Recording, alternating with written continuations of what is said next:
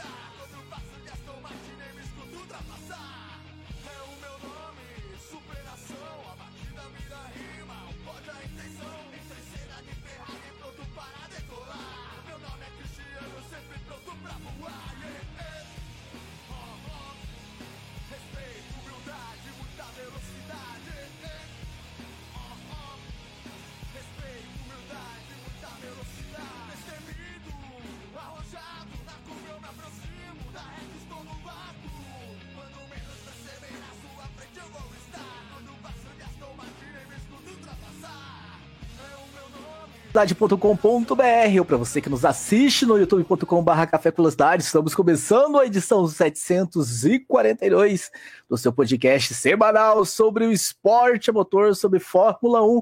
Estamos aqui no nosso segundo programa dessa temporada de 2022, o nosso ano 15, então um ano realmente de muitas celebrações. Tem aqui ao meu lado, eu, Thiago Raposo, tenho aqui ao meu lado o Will Bueno e Matheus Pucci. Daqui a pouco o Fábio Campos, que está adentrando aí com alguns problemas técnicos, mas que vai participar do programa de hoje também, podem esperar. E vamos falar bastante, vamos repercutir bastante essa primeira, né, semana de testes de pré-temporada que aconteceu lá em Barcelona. Não tivemos imagens, mas enfim, tivemos muitos dados, tivemos os tempos, né, os somados e enfim, muitas informações para a gente falar. E vamos falar também sobre outros assuntos muito sérios que estão rodando aí o mundo da Fórmula 1. Quero chamar aqui o meu companheiro que está aqui do meu lado, Will Bueno. Seja muito bem-vindo, Will Bueno, para mais uma edição. E a pergunta é simples e direta, Will Bueno. É de fato impossível fazer alguma leitura mais aprofundada do que aconteceu na semana passada em Barcelona? Ou já dá para tirar alguma coisa daquilo? Seja muito bem-vindo.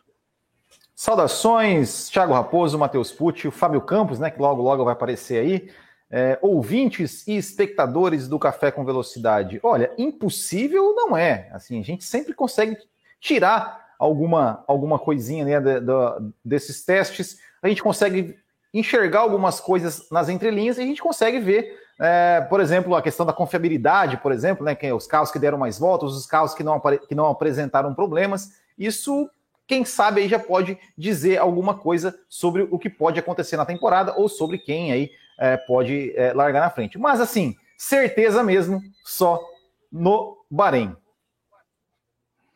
Muito bem, muito bem. Teremos daqui a pouco mais é, alguns carros indo na pista novamente no Bahrein, para que a gente possa então tirar mais conclusões. Matheus Pucci, seja muito bem-vindo também, edição 742. Matheus Pucci, o mundo está vivendo um momento muito triste, né? E que está também respingando na Fórmula 1, questão da Rússia com a Ucrânia. E enfim, a equipe Haas tirou o patrocínio lá no último dia, que tem um patrocínio de uma empresa russa.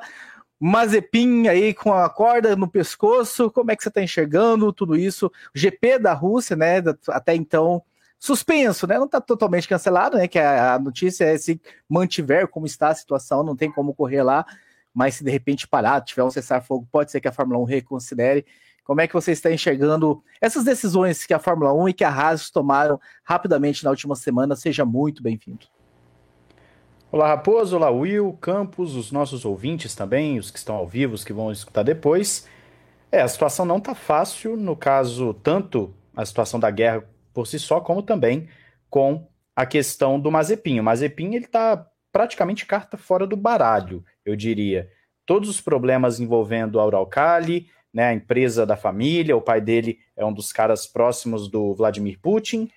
Putin, não Putin, o pessoal aí sempre faz uma confusãozinha, mas é, o, o Mazepin está praticamente fora. Eu diria que a chance dele correr em 2022 pela rasa temporada é mínima. Claro que daqui a pouquinho a gente vai falar um pouquinho mais disso, mas já de cara eu adianto que não vejo muito futuro para o Mazepin, não. Muito bem, vamos falar também disso nessa edição. Tem os e-mails, né? Os e-mails, as mensagens que nós recebemos dos nossos queridos ouvintes e telespectadores lá no cafévelocidade.com.br. Se você também quer participar, se você quer, enfim, participar do programa, ajudar a gente a fazer, entre no cafévelocidade.com.br, deixa sua mensagem. Mas antes da gente começar esse programa, eu quero lembrar vocês que nós temos um programa de apoio lá no apoia.se barra Café Velocidade. Você que está no YouTube, está na tela aí. É um programa que nos ajuda a manter tudo isso vivo, né? Nós estamos há 15 anos no ar e, enfim, é uma enormidade de arquivos que a gente tem que manter, servidor, algumas contas, e a gente lançou esse programa alguns anos atrás e uma galera abraçou essa causa. Então, se você também quer se tornar um apoiador do Café Velocidade, apoia.se barra Café Velocidade, né? Ao contrário, aqui que tá, a tela tá invertida. Mas tem como você também ajudar o programa via YouTube, né? Virando membro pelo YouTube. Então, são duas formas de você ajudar o Café com Velocidade a se manter vivo. E nós temos três faixas, né? Nós temos uma primeira faixa que vai até 15 reais. Quem entra nessa faixa entra num grupo exclusivo do WhatsApp, onde vai bater muito papo com todos os integrantes, todos os integrantes do podcast Café com Velocidade. Enfim, um grupo Campos exclusivo. Tá lá agora. Exatamente, bater. O Campos não está aqui ainda porque está respondendo a galera lá. Mas é uma oportunidade de você vir também participar de um grupo mais restrito, onde as discussões e o debate acontecem de uma forma mais, mais séria, mais engajada e tudo mais. Então, você que entrar nessa primeira faixa, que é a faixa Café com Leite depois das férias, eu me arriscando aqui falar o nome das faixas. Vamos ver se eu chego até o fim com sucesso. A faixa intermediária, que é a faixa cappuccino, que vai de 15 a 30 reais. Nessa faixa, além de entrar no grupo exclusivo do WhatsApp, você terá direito aí a programas exclusivos ao longo do ano, discutindo sempre Fórmula 1, trazendo coisas extras, né, num programa extra para vocês, e também abordando uma categoria aqui, outra ali, a Fórmula E, talvez a Fórmula Indy, talvez a MotoGP, enfim, a gente sempre vai trazer também algumas outras categorias, Fórmula 2, quem sabe, mas sempre com foco em trazer extra né, de Fórmula 1. E a faixa de cima, é a, a extra forte, acima de 30 reais. Bate palma para mim aí, Will Bueno, que eu lembrei o nome de todas as faixas. Nessa faixa você vai concorrer a sorteios de licenças para a F1 TV, né? Então já sorteamos cinco ou seis licenças no ano passado, até perdi a conta, e vamos continuar sorteando. Então, se você quer concorrer, ter direito a programas extras e ainda participar do grupo do WhatsApp, entre na faixa extra forte. Então o endereço está aí na tela, apoia.se barra Café Velocidade. Lembrando a todos vocês que nós estamos nas redes sociais também. Uh, siga a gente no Twitter, arroba Café com Velocidade. Estamos no Instagram, arroba Café Underline, underline com underline velocidade. Eu sei que o endereço não ficou tão legal, mas sim, dá uma travada na língua, mas digita lá que vocês vão nos encontrar e também no Facebook facebook.com barra café com velocidade. Dito isso, vamos começar essa edição, começando aqui com um e-mail, né, do nosso querido Matheus Ferreira, da Arte Color Gráfica, diz o seguinte, quanto tempo que eu quero falar isso? Esse é o meu primeiro e-mail que eu escrevo neste ano de 2022 e totalizando é o meu 53 e-mail. Que saudade do Café Velocidade! Estava com crise de abstinência também. Nesse ato, aproveitei o lançamento dos carros para ouvir novamente o programa especial sobre a temporada de 2022. Foi muito, be muito bom ver as previsões de vossas sumidades no assunto se concretizou. Achei lindos os carros de 2022 e eu estou torcendo para que a disputa na pista entre eles seja bem equilibrado. Então está registrando aqui o Matheus, que não, enfim, não mandou necessariamente uma pergunta, mas mandou aí esses nossos parabéns aqui. Então, bem legal, Matheus Ferreira, da Arte Color Gráfica, que é ouvinte das antigas. E aí eu começo fazendo a pergunta que eu fiz para o Will Bueno, né? Se dá para a gente tirar dessa pré-temporada, né, alguma leitura mais aprofundada, é possível, Fábio Campos?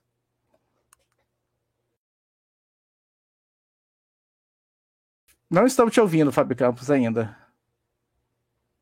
Então o Fábio Campos vai assumir, vai resolver a questão do áudio dele. Eu pergunto a você, então, Matheus Pucci. A gente começou perguntando para o Will. Ah, já é possível, Matheus? A gente viu a quantidade de voltas e tudo mais, mas olhar a tabela de tempo diz alguma coisa? Não, tabela de tempo diz absolutamente nada. É claro que a equipe termina ali em primeiro, vem patrocínio, vem toda a mídia em cima, etc.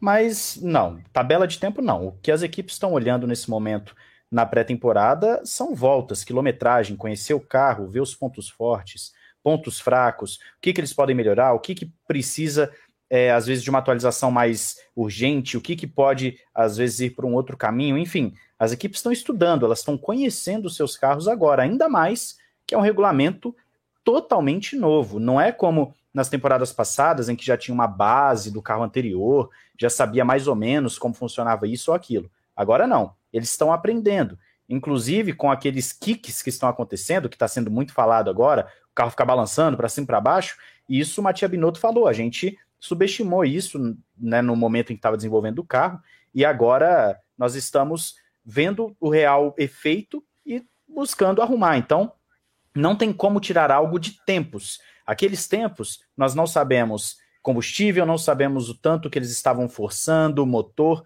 sabemos de nada. Aquilo é tudo muito, ah, como eu posso dizer, apenas ilustrativo de que fizeram uma volta um pouquinho mais rápida que a do adversário. Nada demais.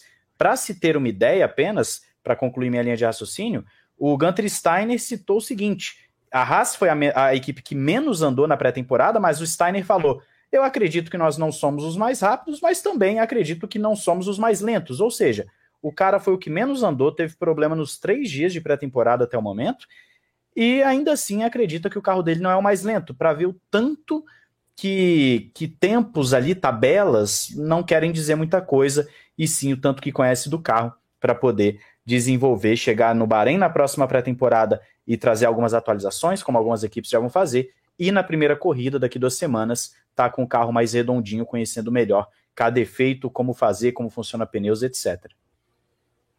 Fábio Campos, vamos fazer um teste de microfone? O que, que você quer que eu fale para testar?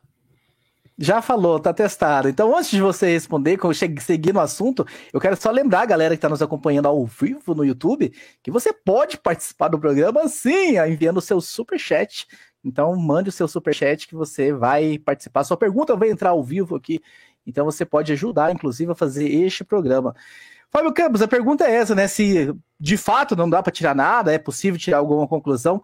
Tivemos carros tendo algumas panes, né? eu não sei se necessariamente foi motor, eu não fui atrás, a questão da Alpine, a questão da, da Aston Martin e tudo mais. Esses problemas dizem alguma coisa ou até os problemas nós precisamos ignorar neste momento?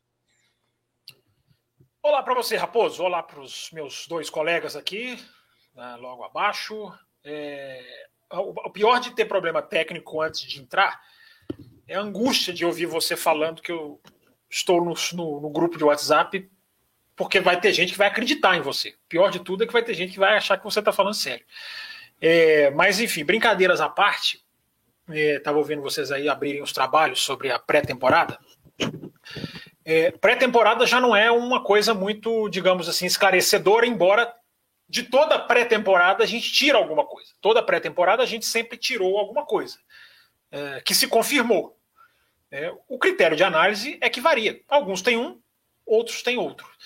É, mas se uma, se uma pré-temporada normal já é difícil de ler, você imagina uma pré-temporada em que os carros estão sendo descobertos pelas equipes. Porque tem esse detalhe: toda, pré, toda vez que muda o ano, se não muda o regulamento, por mais que seja um carro novo, que haja uma solução inovadora, que a Mercedes coloque lá um DAS, os caras já sabem, eles sabem o que, que eles estão fazendo, entre aspas. Saber o que eles estão fazendo, a milhagem nesse teste mostrou que eles sabem, sempre sabem o que estão fazendo. Né? Ah, aliás, né, diga-se de passagem, parênteses, já pode voltar, pode voltar não, pode passar a ter dois dias de teste de pré-temporada no futuro, tranquilamente. Eu que sempre fui um crítico das pré-temporadas grandes, não vou criticar essa, porque entendo a, o pensamento de um carro novo e vamos estender, apesar da, da, da, da indesculpável falha de não transmitir né? E, e, que gerou pouquíssima reclamação. Eu estou impressionado com o conformismo do fã de Fórmula 1. Né? Não, não vi, não viu. É, ao invés de cobrar da, da Liberty Media, né? que tem mídia no nome, né? que revolucionou a massificação de conteúdo, não passou e ninguém parece que, tem, parece que ninguém achou muito ruim, não. Então vamos tocar. É, os caras sabem o que estão fazendo, só que eles estão aprendendo um projeto. É, vou, vou colocar em números aqui de uma maneira meio esquisita para as pessoas entenderem. É, os carros no ano passado, de 0 a 10, estavam no nível 10 de conhecimento dos engenheiros em cima deles. Os caras conheciam 10 do carro, de 10 eles conheciam 10. Sabiam todas as configurações, o que fazer, aonde ajustar, aonde trabalhar, o que que causa o quê. O que que causa o quê? Lembre dessa frase. Uh, estavam no nível 10. Quando você não muda o regulamento, você pode falar que os caras voltam para o nível 7, 7, 8. Porque os caras criam um novo carro, mas eles sabem muito bem o caminho que eles estão indo, o que fazer e o que não fazer. Claro, às vezes alguém erra, evidente. Com a Fórmula 1 2022, os caras voltaram para o nível 1. E aí que é a dificuldade de ler a pré-temporada. Porque do nível 1, eles vão passar para o nível 4, 5 em duas semanas. Eles já vão chegar no Bahrein no nível 4, 5. Então, eu não sei se eu compliquei mais ou se eu, ou, ou se eu consegui me fazer entender. O que eu estou querendo dizer é que é um, a, a, o que eles fizeram na pista em Barcelona foi aprender o carro. Acima de tudo, aprender. E aí você tem que aprender tudo, cara. Como o seu sistema funciona, como a refrigeração acontece, como que o seu túnel de vento foi. Por isso tanta grade nos carros. As grades já são comuns, né? Mas mais ainda nesse teste, porque você tem que passar para o túnel de vento. O túnel de vento fez certo, vamos ver se a correlação está correta. Nunca foi tão importante. Como que o pneu responde? Suspensão. É, é, eu vou ficar aqui duas horas falando se eu enumerar tudo que os caras têm para aprender. Então, Raposo, se os caras estão entrando na pista para aprender, como que nós vamos concluir alguma coisa? Na minha opinião, eu repito, gente, a gente teve essas discussões, teve as mesmas discussões aqui o ano passado. Cada um tenta puxar o que quiser. É, vocês bateram bem na tecla da milhagem, né, da quilometragem. Porque nesse teste, eu acho que as três, os mandamentos eram três: milhagem, ou seja, quilometragem. Não sei por que eu estou falando milhagem. Companhia, estou parecendo companhia aérea. Uh, quilometragem, correlação, ou seja, você, você que fez tudo até agora, lembra no especial 2022 que nós falamos que os caras tinham teoria, mas não tinham prática? Então, para você corresponder à prática com a teoria, o segundo mandamento é correlação e o terceiro mandamento é compreensão. Então, quilometragem, correlação e compreensão. Os caras fizeram isso. Se a pré-temporada já é difícil de ler, Raposo, você imagina uma, uma pré-temporada onde os caras estão pura e simplesmente aprendendo. O que nós conseguimos tirar, nós vamos passar ao longo desse programa, não tenho a menor dúvida.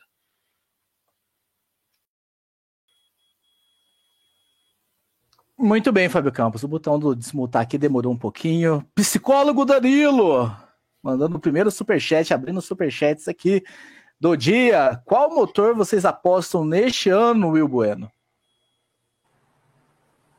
Qual motor eu aposto nesse ano? Eu aposto para quê? Que vai, que vai ser o melhor motor? O pior? O que vai, vai ser campeão?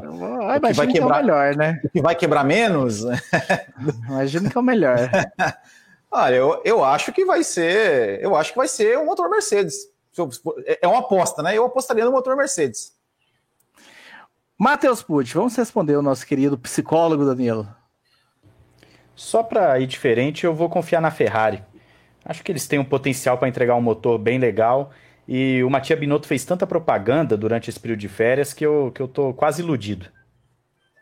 Vai diferente também, Fábio Campos, ou vai acompanhar algum dos dois? Ah, não vou arriscar, não, Raposo. Os caras estão mexendo. Outra coisa, né? Os caras estão. Hoje nós estamos gravando esse programa no dia 28 de fevereiro. Né? Ou seja. Carnaval. É, no dia. Na Europa, nesse momento, já é março. É, na Europa, já foi lacrado o motor. Porque no dia primeiro. Já é março na Austrália. A não ser que tenha primeiro. A não ser que. Não, na Europa já é. Não precisa nem ir para a Austrália. Pela hora da noite que nós estamos gravando, já é na Europa. É, primeiro de março é a homologação dos motores, que um ouvinte lembrou muito bem no nosso YouTube na semana passada, que é a homologação é dividida em duas partes. Né? A principal homologação é agora, primeiro de março, bloco do motor, e várias outras coisas. Praticamente tudo é homologado agora, primeiro de março. A não ser que haja uma hora programada, já, já foi bloqueado. Mas os caras mexeram até horas atrás. Os caras fecharam o motor para os próximos quatro anos. Por isso que eu estou batendo nessa tecla. Porque não é que homologou para 2022, não. Homologou para 2025. Até o final de 2025. Em 1 de setembro, vai haver a, a homologação final de, das outras três partes: né? o MGUK, a bateria uh, e outra terceira que eu estou me esquecendo. Uh, mas o grosso do motor foi, homolog, foi homologado agora. Então agora acabou de lacrar. Uh, esse motor perde, perdeu potência com o novo combustível o tal E10, 10% de etanol. O etanol é mais leve, o etanol queima diferente, então os motores perderam potência. E aí? Quem conseguiu se dar melhor com isso? Quem Alguém vai ser pego de surpresa por isso? Essa é a grande pergunta. Agora, cravar qual motor vai ser melhor, eu, eu não tenho a menor condição de saber. Menor não, mas é uma aposta, é uma aposta, não é? Não é eu aposto que. Então, não, já, já que é uma aposta, eu aposto que todos os quatro motores vão estar muito bem. Então vão estar nivelados. Vão, vão estar no mesmo. Vão estar, existe, aliás, bem, bem, na brincadeira é até bom que a gente lembra, né? Existe um escopo. Escopo é uma palavra bonita também. Existe um escopo no regulamento de que se uma fabricante ficar muito para trás de motor, ela teria. É aquelas coisas da Fórmula 1, né? Nessa Fórmula 1 que está fazendo tudo que está fazendo de ruim nos bastidores, eu não boto nem um dedo no fogo. O ouvinte perguntou de aposta, eu não aposto uma unha. Mas existe, fala-se, a própria Fórmula 1 afirma que se uma fabricante ficar muito atrás em desempenho, ela poderá ter uma, uma, uma digamos, atualização por performance. Os caras podem trocar peças por confiabilidade. Para responder a pergunta do ouvinte com o máximo de informação possível, a Renault, por exemplo, jogou muito em termos de velocidade, sacrificando a confiabilidade, o que é corretíssimo. Porque você faz um motor super rápido. Se ele começa a quebrar, você conserta. Se você fizer um motor que não quebra nunca, mas é lento, você não tem o que fazer, você não tem para onde correr. E a Renault não correu com giro máximo nessa pré-temporada. Informação: e não abriu o DRS. Não sei se é uma homenagem ao café com velocidade, mas não abriu o DRS em nenhum dia dessa pré-temporada. Então não dá para ler. Nem isso dá para ler no GPS, como eles fazem, para saber qual é o melhor motor. Eu acho, eu estava brincando, mas eu acho mesmo. Como a gente terminou 2021 com os motores muito, muito parecidos, eu espero que continue. Torço para continuarem. Mas, meu querido Matheus Pucci, uh, querendo extrair aqui respostas mais contundentes da gente, nosso querido Marcelo Cesarino nos escreveu. É difícil tirar grandes conclusões na primeira semana de testes, saber quem vai dominar, mas parece meio claro que a Mercedes, a Red Bull seguirão na disputa, Ferrari e McLaren parecem começar melhor, e o resto é a turma do tiroteio que oscilam demais. Mas penso que a Alfa Romeo foi muito mal nessa primeira rodada de teste. Pior até que a Haas andou pouco bem lá atrás. Vai ser a pior de 2022? Gostei do turma do tiroteio.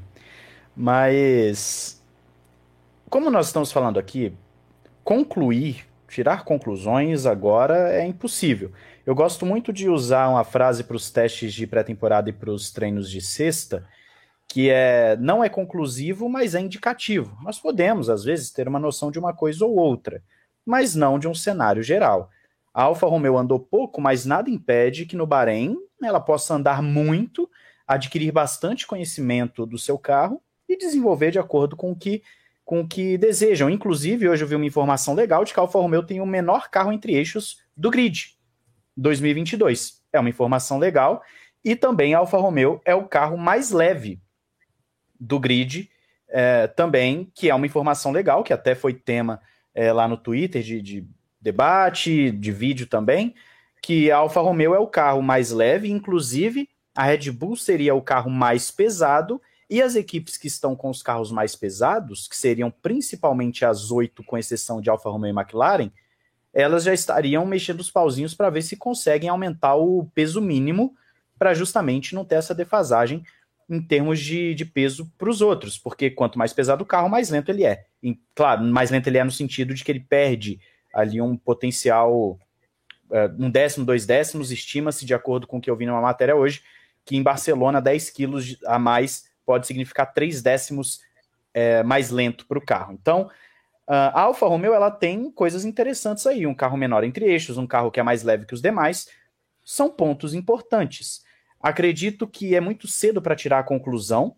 A Alfa andou pouco, foi a segunda equipe que menos andou, é, só ganhou da Haas nesse aspecto, mas nada impede que no Bahrein ande bem que conquiste bons dados e que tenha um desenvolvimento legal. Agora, o jogo começou do zero para todo mundo. Existe um teto orçamentário que coloca todo mundo também ali mais ou menos no mesmo nível em termos de dinheiro, claro, em termos de finanças para investir no carro, mas aí vai depender muito da capacidade dos engenheiros, do, do pessoal, da, dos cabeças da Alfa Romeo de desenvolver esse carro e, claro, dos pilotos de levar esse carro para um próximo nível. Então, não.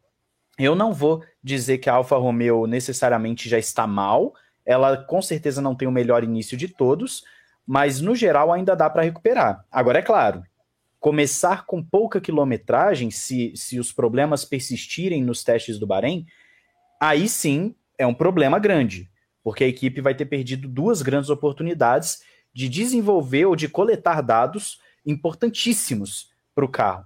Então, nesse aspecto, sim, a Alfa Romeo ela precisa de uma boa pré-temporada no Bahrein, precisa coletar dados, para ter um carro mais redondinho nesse início de temporada e brigar ali, seja meio de pelotão, onde for que ela vai brigar. Eu também não vou cravar aqui, como né, o nosso ouvinte colocou, que parece que a Mercedes, Red Bull, McLaren, Ferrari. Ok, o pessoal que estava lá em Barcelona, os jornalistas que acompanhei do Auto Esporte, do, se não me engano, do Automotor no Esporte também, esse pessoal tem falado muito bem de Ferrari, McLaren, Mercedes e Red Bull. Parece que são os carros com o melhor downforce, os carros mais equilibrados, mas ainda assim é muito cedo. Nada impede que uma equipe ou outra desenvolva alguma coisa interessante e acabe tendo um ganho de performance considerável. É tudo muito novo e como o Campos falou, as equipes estão no nível 1. Se uma equipe vai para o nível 4, mas alguma dessas equipes consegue para o nível 5 na pré-temporada, ela já vai ter uma vantagem que as outras não têm. Raposo, é, assim, eu acho legal que o pessoal não se aguenta, né? Tô vendo aqui no chat, gente querendo que a gente crave coisas o pessoal parece que não entende a pegada do café mesmo, né? Até hoje, gente de velha de guerra. É, e muita gente colocando também lá no Twitter, não, mas você viu tempos com pneus, não sei o quê. Isso é outra coisa que eu não falei na primeira resposta que vale a pena complementar.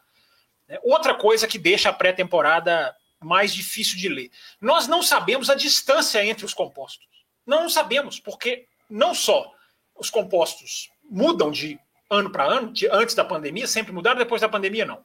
Foram um pouco endurecidos até durante a, temporada passada. Como os pneus são outros, outra filosofia, outra, outro modo de fazer, outros requisitos que a gente tem no nosso especial de 2022, lá bem elucidadinhos, né, quais são as, as exigências. Então, assim, não adianta o fulano C3, o fulano C4. Nós não temos a distância entre os pneus exata. Eles têm, nós não temos. E Barcelona, gente, estava frio.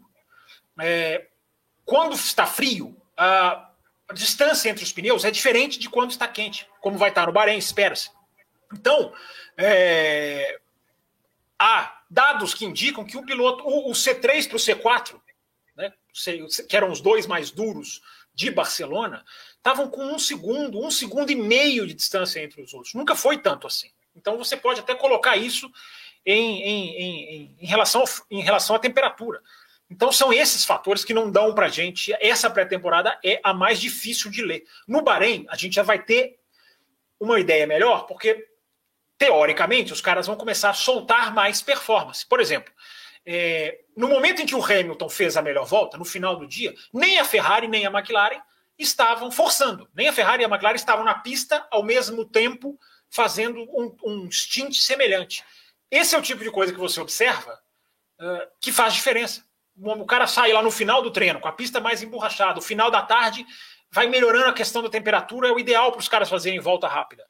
Uh, não dá para comparar, não dá para comparar. Agora sim, é, eu estou vendo uma tendência de Ferrari que é muito interessante, né? Porque me lembra 2019. 2019 a Ferrari saiu da pré-temporada como o carro serão o carro a ser batido, os grandes campeões da pré-temporada, segundo a imprensa, foi a Ferrari em 2019. E os caras não andaram nada na abertura do campeonato. Começou o campeonato, os caras começaram lá para trás. Então, um pouquinho de calma, gente. A Ferrari está, para definir a Ferrari, eu defino a Ferrari como consistente. A Ferrari está consistente. Os caras entram, andam, andam, andam, andam, andam, voltam. Entram, andam, andam, voltam. É, os caras lá na pista não veem os caras brigando com o carro, embora os relatos de que o Leclerc está puxando o carro pelo pescoço mas são coisas diferentes, né? Lutar com o carro e conduzir o carro de forma agressiva. Então, não adianta, gente, não adianta. Eu estou vendo aqui uns, uns, uns, uns, mais afoitos aqui no chat, no Twitter aparece toda hora. É, não adianta, nós não vamos cravar coisas só porque as pessoas querem que a gente crave. Nós vamos analisar o que, que a gente conseguiu extrair. Até porque essa pré-temporada, Raposo, para jogar para você, tem um fator muito importante que é a palavra mais bonita que surgiu na Fórmula 1 nos últimos anos, né? Que é o porpoising é a palavra mais linda dos últimos anos na Fórmula 1, que é o Kikar, que nós vamos falar sobre ele daqui a pouquinho. Isso, e mas que ninguém tá, tem muita gente, ninguém não, tem muita gente que não está considerando que ele muda o desenho de forças. Ele vai mudar, mas a gente explica por que já já. Vamos entrar, vamos entrar nesse assunto, nesse termo que realmente foi aí a palavra da semana nessa pré-temporada, mas nós temos super chat, né? Como nós escrevemos aqui, super chat é prioridade.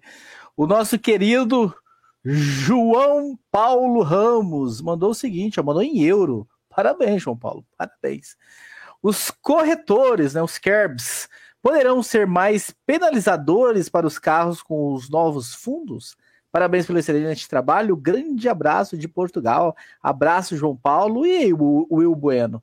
Esses novos fundos, esses carros poderiam ser mais penalizados? Não podemos cravar nada, mas eu espero que sim. Eu espero que sim. Eu espero que, que, que a, a, a, os, os limites da pista sejam físicos, né? Ou seja, que realmente que os, os, os pilotos, é, kerbs, né? É, é, zebras ou os, os, não é zebra, sal, salsichas, né? Que são que são né? Os, os que, que podem é, que está falando né, por causa do, do, da questão do assoalho, isso é diferente. O, o assoalho é, nesse ano tem um papel mais, mais fundamental ali, aerodinamicamente. Sim, assim, é, a tendência é que sim, que, que, sim, e espero que sim, espero realmente que, que sejam, que, que, que quem passar os limites físicos da pista tenham mais penalizações, tenham mais é, é, dificuldades aí com, com o seu carro. Mas só, só saber, só esperando para ver. Também não sei, né? Se de repente é, eles podem. Eu não sei se tem, se tem, alguma informação sobre isso com relação a se vão mexer em alguma coisa nas, nas, na, nesses kerbs, nessas zebras e tudo mais. É, vamos esperar para ver, mas eu espero que sim. Eu espero que seja que seja mais desafiador para, para todos os pilotos. Muito bem, eu ia ler o superchat do Otávio Conte, mas eu vi que ele mandou em real. Não, não, tô brincando, Otávio. Eu leio, eu leio superchats em reais também. Uh, Matheus Pucci, no que dá para mudar nesses tempos até o Bahrein, hein? Entre os carros saírem de Barcelona até chegar ao Bahrein, o que, que dá para se fazer com, os, com tudo que foi coletado? Muita coisa. Inclusive, já está confirmado basicamente que Mercedes vai chegar com um carro com grandes atualizações, não vou dizer um carro novo, mas com atualizações até para ver se soluciona o problema dos kicks que o Campos citou, que nós vamos entrar mais a fundo já já. Uh, Red Bull também parece que vai chegar com grandes atualizações. As equipes, a tendência, na verdade, é chegarem com grandes atualizações. Esses carros que foram para Barcelona, e tem a eles temperatura muito... também, né? Perdão? A temperatura também, né? No, no Bahrein já vai estar mais calor, né? Do que, do que em Barcelona. Sim, lá isso uh, com certeza. Bom, espera-se que sim, né? Ba... Nossa, mas Bahrein... o. Fábio Campos, Bahrein é, fica no hemisfério norte ou hemisfério sul? mas aí. Norte. O, o, nesse caso, só complementando, as equipes com certeza vão levar uma série de atualizações, até porque já na outra semana vai ter o Grande Prêmio do Bahrein. E pode ter certeza que veremos muitas mudanças. Durante o próprio teste de Barcelona, já vimos atualizações das equipes. Equipe levando bico diferente, levando sidepod diferente, levando uma série de coisas diferentes. Então, o design desses carros, para a gente que está vendo aqui de fora, a gente não, não consegue ver dentro do carro, mas para a gente vendo aqui de fora, com certeza já vai ter muita novidade para a gente olhar no Bahrein. Então, pode ficar atento que as equipes estão trabalhando em cima disso. As versões que foram para Barcelona são versões iniciais dos carros, não é o mesmo carro que vai estar tá na primeira corrida. Então, com certeza, vai ter muita mudança. Pode ficar de olho que você vai notar muita coisa diferente já na pré-temporada do Bahrein. Raposo, é, eu queria voltar na primeira, no, no outro superchat do ouvinte, porque ele colocou se os, se os assoalhos vão ser. É, vão, que vão influenciar na questão da, vão influenciar na questão do João Paulo, né? João Paulo Ramos. Aí, ó, tá até aqui na tela de novo, obrigado. É, e em euro a gente até coloca de novo. É, pois é, a questão não é o assoalho, a questão é a suspensão. A suspensão dos carros está mais simplificada. Isso é uma coisa que a gente não pegou, não trouxe no especial de 2022, temos que falar a verdade. É, as suspensões dos carros ficaram mais simplificadas. Nós falamos no programa passado mas no de 2022 não, a gente esbarrou no programa passado. É, as suspensões dos carros estão muito mais duras, muito mais, e a roda muito maior ficou mais pesada. E as suspensões não só ficaram muito mais duras, porque agora o carro tem que ficar o máximo possível rente ao solo. Haja visto o problema quando ele não fica, né? A gente viu a consequência quando ele não fica, mas isso é assunto para daqui a tem mais um tópico na pauta. Eu acho que essa resposta a gente já pode até entrar nele, depois, eu, se eu não estou enganado, é o próximo tópico.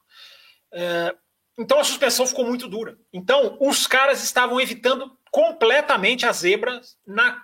Mas aí não é zebra, porque é uma coisa, gente. A, a, existe a zebra que você ataca, que é normal, e limites de pista, é outra coisa. As zebras altas, estilo Monza, que tem nas, na antepenúltima e penúltima curva em Barcelona, os caras estavam evitando completamente. Isso, isso é uma mudança da Fórmula 1 2022 para a Fórmula 1 2021. Na Fórmula 1 2021, os caras jogavam o carro para cima da zebra. Na Fórmula 1 2022, corre da zebra, fuja da zebra de qualquer maneira. Fuja do, do, do, do dos calombos, aqueles que tem. Monza vai ser. É, vai ser uma outra tocada. Aliás, eu já. Né, eu, eu, vou, eu, eu acho, porque gente, os carros estão muito mais rápidos em reta, mas estão muito mais lentos nas curvas lentas, por causa do efeito solo. Então eu, eu arrisco a dizer, pode até me cobrar depois, hein? Para não falar que eu não arrisquei nada, mas não é um palpite, é uma coisa baseada técnica, eu posso estar lendo errado, mas a leitura técnica é: os carros vão ser mais rápidos em Monza em 2022 do que 2021 e muito mais lentos em Mônaco. Tomar cinco segundos se bobear em Mônaco. É, por quê? Porque a curva lenta ficou muito lenta e a curva rápida ficou muito rápida meio que deu uma, uma espaçada nessa diferenciação. Agora, a suspensão é muito mais lenta. E por falar em suspensão, agora a gente viu. Né? A gente, agora a gente pode ver o que, que cada um está usando. Deu, deu agora para ver que McLaren e Red Bull estão no sistema Pull Rod, que é o sistema que parece a letra V, é, que as suspensões ligam debaixo do carro. E Ferrari e Mercedes estão com o tradicional Push Rod. Eu fui ver as fotos do lançamento da Red Bull e até isso a Red Bull enganou naquelas fotos de lançamento do carro que tanta gente super analisa. Não, porque as linhas, porque a filosofia, nem a suspensão a Red Bull revelou naquele lançamento. Você pega as fotos do carro que a Red Bull mostrou, era push rod. E agora os caras estão na pista com pull rod. Na parte da, tô falando tudo isso na parte da frente do carro, tá, gente? Que é mais, mais visível. As duas são visíveis, né? Mas são mais, digamos assim, as mudanças que vão ser mais. É, é, é, que vão chamar mais atenção. É, então, as suspensões mais duras vão mudar o jeito de, dos caras fazerem curvas em várias pistas e em várias situações.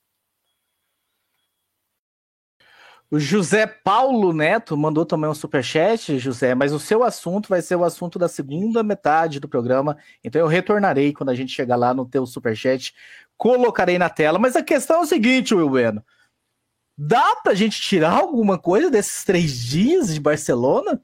Ou a gente vai ficar só falando que não dá para chegar a nenhuma conclusão?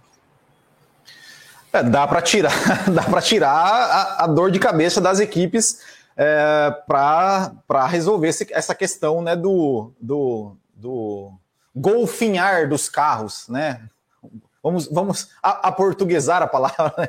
O, o, o, como, é, como, é, que é em inglês que fala aí, Rob Campos? purposing? É, eu estava falando errado, mas a, a, a, a ênfase é como se o acento circunflexo fosse na primeira sílaba. É purposing.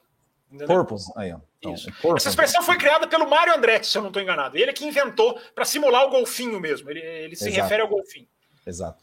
É, e, e, e, foi, e foi um, um, um, efeito né, que, que, que acabou é, não sendo. Assim, as, as equipes não conseguiram prever isso, né, simular isso no, nos túneis de vento, né? E aí, quando chegou na pista, aconteceu. Já, já podemos entrar nisso aí já, ou, Raposo? Ou, Eu quero ou... falar antes um pouquinho, mas porque aí a gente entra é. no porco. Eu quero falar é. um pouquinho dessa pergunta do Raposo, do, do que é, tirar da e, É, e, e, e assim, e, e, o que, e, o que tirar, né, assim, a, a, das questões, eu acho, que, eu acho que é mais realmente a questão da, da, das quilometragens, né? Por exemplo, é, a Ferrari foi a equipe que mais andou, não, não apresentou nenhum problema e Haas, né, Alfa Romeo, é, Alpine foram as equipes que mais, que mais andaram, o que pode ser, é, digamos assim, olha, a, apresentaram. Pro... Oi? Você falou que mais andaram, não, que menos andaram. É, que, que menos andaram, né? É, o que pode ser, né? Seja, ó, já, já defini, é, identificaram um problema logo de cara e já seja mais fácil de resolver, consegue, consegue de repente resolver. É, mas é aquilo, né? Como é uma. A, a temporada de 2022 é uma é uma folha em branco, né, onde todo mundo está descobrindo os seus carros, né, então, quanto menos tempo eles ficaram na pista, menos tempo eles tiveram para analisar, para coletar dados, para fazer, é, digamos, experimentações, né, ah, vamos simular corrida, vamos simular classificação, vamos simular é, alguma, alguma, alguma situação aí é, é, diferente. Teve, teve a questão né, de que a pista foi molhada, e, e, acho que foi no terceiro dia, né, para poder é, simular né, a, a, questão da, da, da, do comportamento do carro em pista molhada. Mas, Na verdade, foi para a é, Pirelli, né? Foi, foi para a Pirelli, né? Para a Pirelli chegar na, na, na, na, Exato, tem, exatamente. Tem que haver um ponto de interseção, não pode existir uma condição de pista uhum. que nenhum pneu pega. Então ela precisava ver é. a transição do molhado para o seco para ela colocar, colar os pneus para não ter um buraco, porque se tiver um buraco, nenhum, não pode existir uma situação em que nenhum pneu funciona. Entendeu? Exatamente. E, e e uma coisa que, que, assim, que me chamou, me chamou um pouco a atenção foi, foi né, é, uma declaração do Walter Bottas, né, falando né, com relação à questão do, dos carros poderem andar, andar mais próximos. Ele falou assim: olha, eu conversei com alguns pilotos, eu é, não tive, é, fiquei a mais ou menos quatro segundos atrás, atrás de outro carro. É, e eu senti que realmente a turbulência era bem menor do que era né, no ano passado. Conversei com alguns pilotos que estiveram um pouco mais próximos, eles falaram que realmente a diferença de turbulência é bem, é bem menor. Agora, uma coisa que, eu, que, eu, que o Walter Bottas falou, que eu, que, eu falei, que eu falei, espero que não, é que ele falou que em 2022 é, o efeito do, DRS, é, pelo menos o que, o que ele sentiu, é que o efeito do DRS pode ser bem maior, pode ser bem maior do que era de 2021. É, eu espero até assim, que, que se realmente for, que, que, que seja, mas que faça alguma coisa, né? Tipo, olha, é, que, que, que, as pessoas falam assim, meu, pelo amor de Deus, não dá, né? É, até o DRS tem um limite, né? Então, é, se for, se fizer alguma coisa, que seja. Mas se realmente não for não forem mudar nada, aí eu espero que ele esteja absolutamente errado. É, né? é inacreditável que a gente está discutindo DRS na pré-temporada de 2022, né? Eu vou até evitar falar sobre é. ele hoje, porque semana que vem a gente tem uma pauta livre, né? Nossa última pauta livre é a semana que vem, depois a gente já tem a pré, não é isso? A pré-temporada do Bahrein, depois já começa, porque é um recorde isso, né? A pré-temporada vai terminar Exato. na semana do Grande Prêmio, né? Nunca foi tão próximo, nunca foi tão. É... Então isso é isso é, é, é, é impressionante. Eu não vou nem entrar. E eu estou dizendo na pauta da semana que vem, porque eu tenho a intenção da gente fazer na semana que vem uma pauta de vários problemas, uma pauta daquelas que eu acho necessária. Vai ter gente que não vai gostar, mas eu acho uma pauta muito necessária da gente discutir várias coisas que poderiam estar sendo feitas melhores, de Abu Dhabi, de carro, de regulamento, de. Enfim, de, de, de eu, acho, eu, eu acho legal se a gente fizesse essa pauta. Pré-corrida. De corrida, enfim. É... Pré-corrida, né? Pré-corrida, bem lembrado, na questão ali das cerimônias, né? Eu acho que a gente pode falar sobre tudo isso. É, só para responder essa pergunta né, do Raposo, esse tema da pauta, né, o que, que deu para observar? É, aquilo que eu já falei, carro muito mais lento nas curvas de baixa, carro muito mais rápido nas curvas de alta, os caras evitando zebra. O modo como os pilotos freiam, ao que tudo indica, mudou drasticamente, porque o freio é muito maior, né? Se o ar da roda aumentou, o freio também aumentou. O freio agora é padrão, a calota agora é uma calota diferente daquela usada até 2009, é uma calota feita aerodinamicamente para não deixar os caras inventarem muita coisa. É... Dizem até, isso eu fiquei muito curioso, né? De jornalistas que estavam ali, dizem que o, o, barulho da fritada dos pneus agora é completamente diferente. Não é mais aquele estridente, é uma coisa muito mais grave, mais borracha mesmo, assim, raspando. Eu não sei descrever isso, eu não sei como nem traduzir isso da pessoa que estava lá na pista. Mas é uma coisa para a gente ficar atento, né? No começo da, da temporada, se isso vai acontecer mesmo do, do barulho da, da, dos, do, das fritadas de pneus serem diferentes. É, uma coisa que eu acho importante ressaltar, antes da gente entrar na questão né, do chacoalhar dos carros. É... O carro de Fórmula 1, gente, assim, ele nasce baseado em duas coisas. Né? No seu conhecimento, o seu engenheiro, claro, né? E no que, as outras, no que as outras equipes fizeram. Todo mundo baseia um novo carro nisso, né? na experiência própria dele, do que fez e o que não fez de certo, e muito baseado no que outros já criaram, já inventaram, já solucionaram. A espionagem, a gente já fala, a gente já usou essa expressão na Fórmula 1, é comum, né? A espionagem entre equipes é uma coisa absurda. Nesse ano não teve nada disso. Você não tinha para que. Você só não, não, não apenas não tinha é, dados históricos para esse tipo de funcionamento. Ah, o efeito solo tem mais de 40 anos, não tinha nenhum engenheiro. As pessoas perguntam por que, que ninguém previu isso, né? O, o, o porpoise. Uh, não tinha nenhum, nenhum engenheiro que tinha 40 anos atrás está trabalhando ativamente na Fórmula 1. É, e os caras não tinham também esse elemento fundamental de olhar para o outro. Deixa eu ver o que, que o outro está fazendo. Então, o que, que deu para observar, Raposo? São carros muito diferentes. Muito mais do que eu esperava. Né? Desenhos de bico, desenhos side pods aqui do lado do piloto, né? Para quem não sabe, os side pods são essas caixas aqui do lado, atrás do piloto, uma em cada lado do carro. É, side pods completamente diferentes, soluções de suspensão diferentes, tá vendo? Duas foram para o pull rod, outras duas para o push rod, a maioria para o push rod, mas McLaren e Red Bull indo para o pull rod, que é uma coisa assim. É diferente, né? Para o piloto é diferente. Para nós é apenas um ângulo. Para eles, não. A distribuição de peso, a distribuição, do, o uso do torque na traseira é completamente diferente. Então, Raposo, eu acho, eu acredito que os carros vão convergir muito ao longo do ano. Eles vão ficar mais parecidos. Porque eu acho que os caras vão ver, hum, isso aqui não funciona, vou pegar aquilo ali que o outro fez. E mudar a parte de cima do carro agora é menos sensível. Ainda é complicado, não é fácil. Mas é menos pior do que era até o ano passado. Por quê? Porque o grosso, o principal, está debaixo do carro. Então, eu acho que os carros vão. Eu, eu acho, é um, é um acho meu, assim, bem, bem, bem acho mesmo eu acho que os carros vão terminar o ano mais parecido do que eles começam, porque eu não sei se vocês três tiveram essa impressão. A diferença dos carros, eu esperava carros muito mais parecidos. Eu até falei, acho que foi aqui no café que eu falei, né? A nossa pupila meio que vai se adaptar. Eu não sei se é a minha pupila ou se é o zoom das fotos, mas cada vez que eu olho, mais diferentes eu acho os carros entre si. E isso é fantástico. Isso é fantástico no sentido de, de, de, de como cada um foi por uma criação diferente. Eu até, quanto mais parecidos os carros, eu até falei no Twitter, né? maior a chance deles andarem, deles andarem próximos. Mas isso é também uma pura teoria. Vamos ver o que vai acontecer ao longo do ano. Eu acho que eles vão acabar meio que convergindo para uma semelhança. Não vão ficar iguaizinhos, mas uma semelhança maior, eu acho. Tirando essa questão da suspensão, que é muito difícil mudar.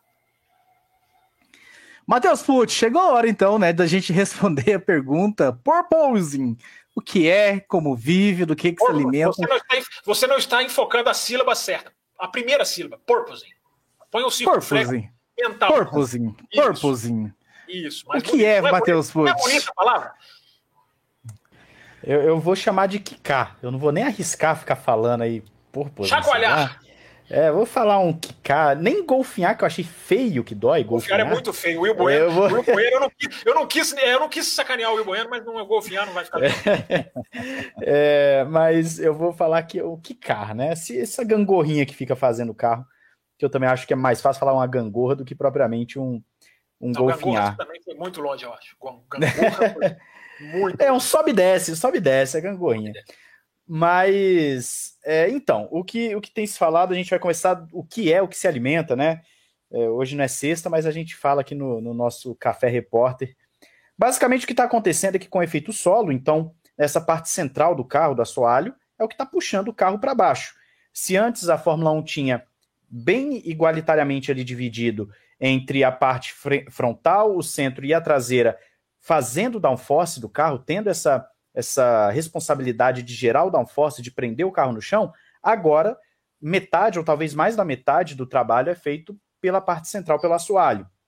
Então, a parte frontal e a parte traseira já não tem o mesmo impacto, o mesmo peso em termos de downforce como até o ano passado. Sabendo disso, que o carro agora está sendo puxado por conta do efeito solo, ele é sugado para baixo, o ar precisa estar tá passando para esse efeito funcionar. Só que quando o carro ele vai para baixo, ele é sugado, e então ele chega numa altura, ele chega muito próximo do chão, e o ar já não passa mais da mesma forma, ou às vezes até não passa mais, o efeito simplesmente para de acontecer, que é o que chamam de estolar, né? Aqui no português, o carro estola, ele fica sem o efeito, ele fica sem, sem o ar passando, e aí a suspensão joga o carro para cima de novo. E aí o carro fica nesse sobe e desce, porque a suspensão joga o carro para cima, o, o ar volta a passar, então dá um, o, o efeito solo funciona de novo, suga para baixo, a suspensão joga para cima e fica indo e voltando, indo e voltando, indo e voltando. Por isso que a gente vê aquele vídeo que talvez o mais conhecido agora que teve foi o do, da Fórmula 1 postando do segundo dia, se não me engano foi no segundo dia, o Leclerc subindo e descendo, subindo e descendo, mostrando ali o carro como se estivesse numa grande ondulação. Então é o que está acontecendo. Algumas equipes, eu não sei se eu já posso entrar nisso, mas eu vou entrar. Algumas equipes já estão buscando soluções. Óbvio, quer dizer, algumas não, todas estão buscando todas. soluções, mas algumas já começaram a apresentar. Por exemplo, o que está valendo uh, hoje. A Ferrari fez o quê? Ela aumentou um pouquinho a altura do carro, ela subiu um pouquinho o carro, porém mexeu na suspensão para manter essa altura, para não ter problemas. Então o carro já começou a quicar menos a McLaren e a, a, a, a Haas teriam já feito um outro esquema, a, teriam achado um outro lugar para o ar poder passar e com isso o carro não está mais tremendo tanto. Inclusive a McLaren foi pergunta aqui, eu não sei se foi de super chat ou se foi uma pergunta, vamos dizer assim, normal aqui no chat, mas falaram por que, que a McLaren não, não está apresentando tantos problemas assim? É porque ela já, logo de cara, apresentou o carro com um conceito que está se adaptando melhor a esse tipo de circunstância. E tem agora aqui o, o Superchat falando da suspensão ativa, que se ele resolveria ou não o, o quicar.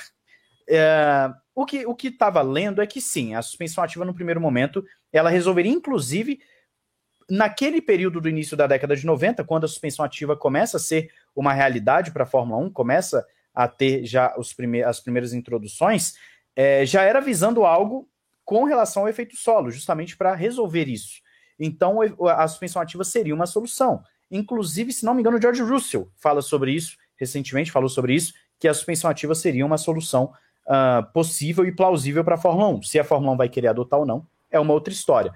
Então, sim, a suspensão ativa no primeiro momento seria uma solução, mas como os carros atuais não podem ter uma suspensão ativa por regulamento, não podem ter esse tipo de auxílio, então as equipes estão buscando outras maneiras, seja colocando ar para passar de outra forma, seja aumentando a altura do carro. Só que Matia Binotto, Adrian Newey já falaram a mesma coisa. Resolver o problema é fácil. As equipes vão resolver antes do Bahrein, elas já vão estar tá ali com, com um carro muito melhor do que do que estavam em Barcelona. O problema é resolver sem perder performance. E é aí onde está a brincadeira. O que está sendo dito também, e isso eu vou inclusive, é, é, eu já falei também em vídeo lá no Ressaca, é, ontem ou anteontem, alguma coisa assim, a Mercedes, dentro do pacote de atualizações que eles vão levar para a pré-temporada no Bahrein, o que está sendo dito é que eles vão levar um pacote para não somente resolver o problema da, do ficar quicando, como também já uma atualização para que o carro fique mais rápido ainda de reta. Então a Mercedes está visando o quê? Ao invés de, de simplesmente querer manter o que ela já tem na reta, consertando o problema do quicar, ela quer ainda ganhar mais velocidade na reta. E isso é interessante. Então, sim, falando em linhas gerais, o carro está subindo e descendo por conta do efeito solo, suga o carro para baixo, a suspensão joga para cima, e aí as equipes estão buscando as suas soluções, que nós vamos saber exatamente quais são só lá para o primeiro grande prêmio no Bahrein. Will Bueno, pegou um carrinho, é isso? É. Aqui, ó, a McLaren, a McLaren antiga, sem uma roda, né? Mas aqui só, só para explicar, tentar explicar. Essa asa, essa asa traseira é flexível, hein? É, a asa traseira flexível, né? Então, assim, ó, só, só para só explicar, é que ó, isso, aqui, isso, aqui foi, isso aqui foi efeito Nicolas que, que, que causou essa, essa Não, asa. É flexível, essa asa está fora do regulamento, protesto. É. Mas o que acontece? Né? Então, o que acontece? O ar, né, no, nesse regulamento 2022, ele foi jogado para passar por debaixo do carro. Aqui, nesse caso, o assoalho ele é reto. É, no, em 2022, ele vai ter tipo umas, umas canaletas, que é para quê? O é, efeito Venturi, que chama. Né? Eu inclusive, com a camiseta da McLaren. É, efeito Venturi, que chama, né? Ou seja, é, para o ar passar por um espaço menor. Então, o ar vai passar por um espaço menor embaixo do carro. Né? Então, esse ar passando por um espaço menor embaixo do carro, nas canaletas, vamos dizer assim, embaixo do solo, é, é, no assoalho do carro, é, faz com que a velocidade aumente. E quanto mais essa velocidade passa aqui por debaixo, é, por essas canaletas mais, mais finas, mais a, o, o, carro vai sendo jogado para baixo. Né? A força, a downforce do carro fica cada vez maior. Então a, o carro fica sendo jogado para baixo. Até que chega um momento que, que essa força, essa, essa pressão do carro para baixo, ela fica, é, essa energia, ela tem que se dissipar, que é o caso de estolar.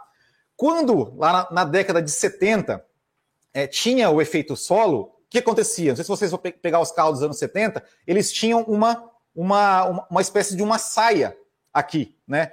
E essa saia, ela tinha uma, uma, uma, uma, uma flexibilidade.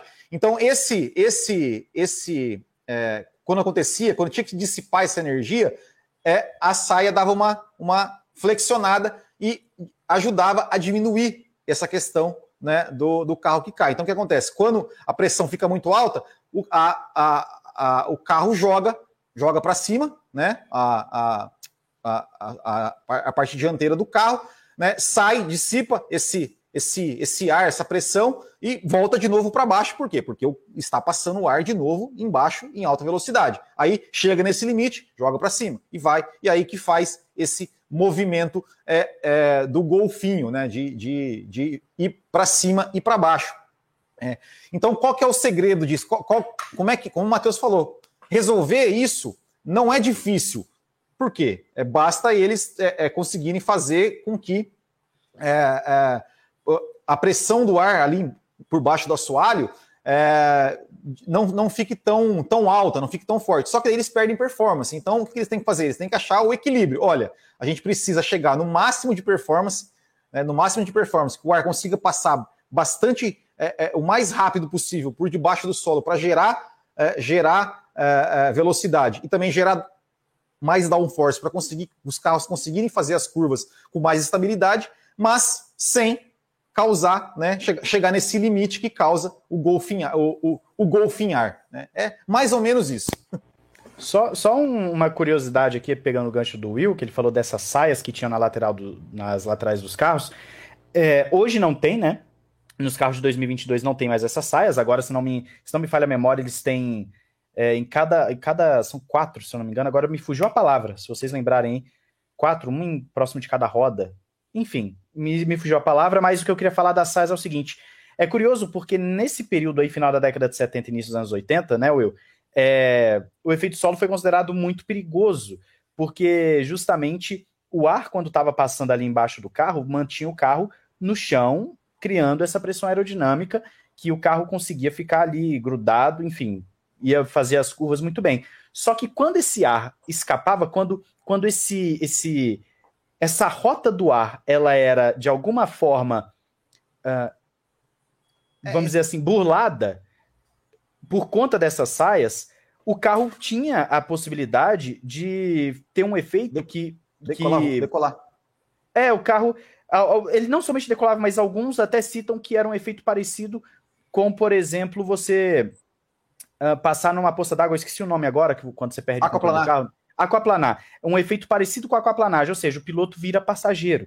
Ele simplesmente não tem mais controle do carro. Isso acontecia naquele, naquele período, causou alguns acidentes, mas agora estima-se que não deve acontecer justamente porque a solução é diferente. Não tem mais essas saias, mas tem ali. É, eu realmente esqueci o nome, tem quatro coisinhas ali embaixo do carro, próximas rodas, que, que, que permitem ao carro não ter mais esse tipo de problema. Então, só uma curiosidade mesmo aqui, só para acrescentar que essas saias, ao mesmo tempo que elas tinham uma função muito boa, elas também poderiam causar algum tipo de problema, porque ela fazia o ar escapar e sair da rota dele. Muito bem, muito bem. Espero que agora todos tenham compreendido muito bem deixa, o que significa. Apesar de não, não, não é um superchat, mas o Sebastian Vettel aqui está perguntando onde, onde, é que compra uma miniatura dessa. Olha, essa aqui eu ganhei em 1991. Acho que não, não, não deve mais, não deve mais ter disponível para venda. Ah, que é mais antigo que eu. Essa aí ninguém quer comprar, não. Você quer, alguém quer comprar essa daí? Eu, vou, eu tô quase. Eu, olha, eu tô quase tirando aqui da caixa esse carro aqui para começar a usar como explicação no café de vergonha desse carro do Will, porque esse aqui, todo mundo sabe, que eu falei semana passada no Loucos e vou carro repetir. clássico.